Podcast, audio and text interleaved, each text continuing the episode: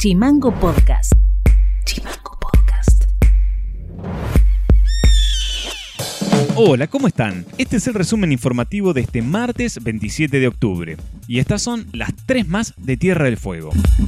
El Ejecutivo Provincial promulgó la reglamentación de la ley que restituyó la movilidad en las jubilaciones estatales. De esta forma se deja sin efecto la actualización de jubilaciones semestrales. Ahora la movilidad se aplica de forma automática al mes inmediato posterior a los aumentos salariales que reciban los trabajadores en actividad.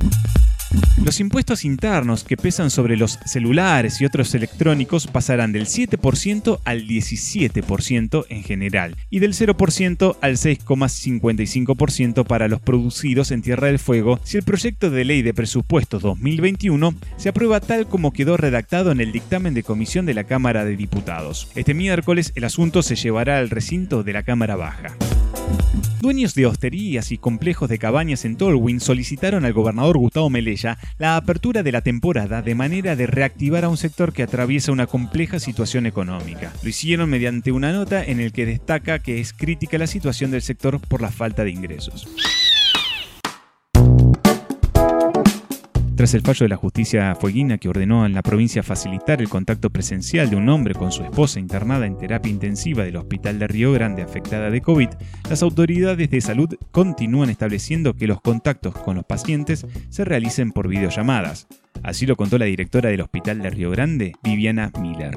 Pero en las salas críticas, en las terapias intensivas o en la sala de aislamiento, nosotros no podemos permitir el, el ingreso de los familiares por los riesgos que existen, tanto para el paciente como para el familiar. El familiar. Y son áreas donde se trabaja, digamos, con todo el equipo de protección personal. Hay muchos pacientes internados. No tenemos personal que acompañe a ese familiar que nosotros les ofrecemos es una videollamada Hecha por un profesional médico que les va que les cuenta la situación del paciente y le hace la videollamada con el paciente a pie de cama. ¿no? Mandal Editorial. El gobierno provincial está reflotando la idea del interconectado eléctrico y no hay mucha información al respecto, pero la idea se transmite a través del secretario de Energía desde hace unos meses.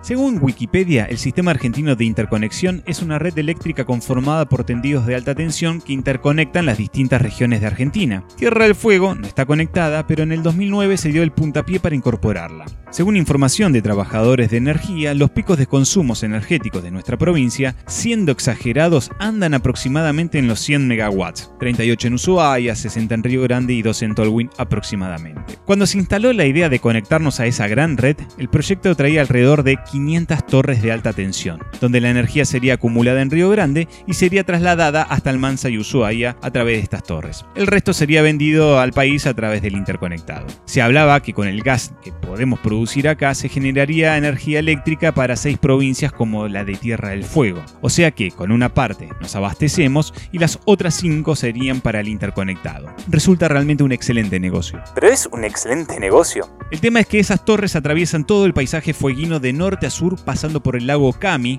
o Fañano, y luego por la costa del canal Beagle. Todo diseñado como la época de Roca, desde una oficina con vista al río de la Plata. Temas ahí. Primero que la proximidad al mar oxidaría las torres en un par de años, según advirtieron ingenieros. Y segundo que Ushuaia ya discutió y acordó que las torres de transporte de electricidad van a perjudicar más de lo que van a beneficiar. Tanto la Cámara de Turismo y Comercio como ONGs de Turismo y Ambiente recordaron que el valor más alto que tenemos para ofrecer al mundo es nuestro paisaje prístino, ya que vienen personas desde 3.000 a 10.000 kilómetros solamente para disfrutar esta naturaleza. Y que si le clavamos torres en el medio de esos lugares, perdemos una fuente creadora de empleos en Ushuaia. Hasta un dueño de empresa turística en aquel momento dijo que será otro motivo que favorecería la estrategia de los chilenos en acrecentar Puerto Williams.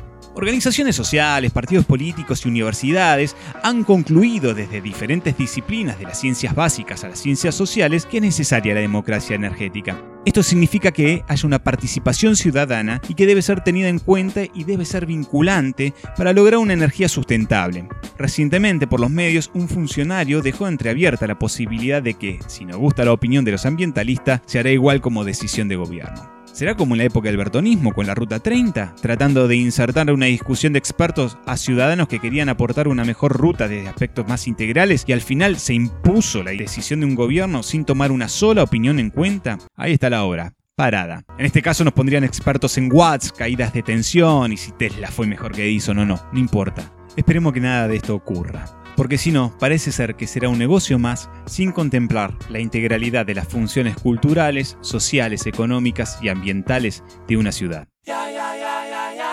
Esto ha sido todo por hoy. Seguimos en Spotify y en redes sociales como Chimango News y escribinos vía WhatsApp al 2901 6506 66. Te dejamos con un tema musical de Flaming Lips y nos reencontramos mañana. Chao. www.chimangonews.com.ar If you could roll the world with the flip of a switch, would you do it? If you could make everybody poor just so you could be rich, would you do it?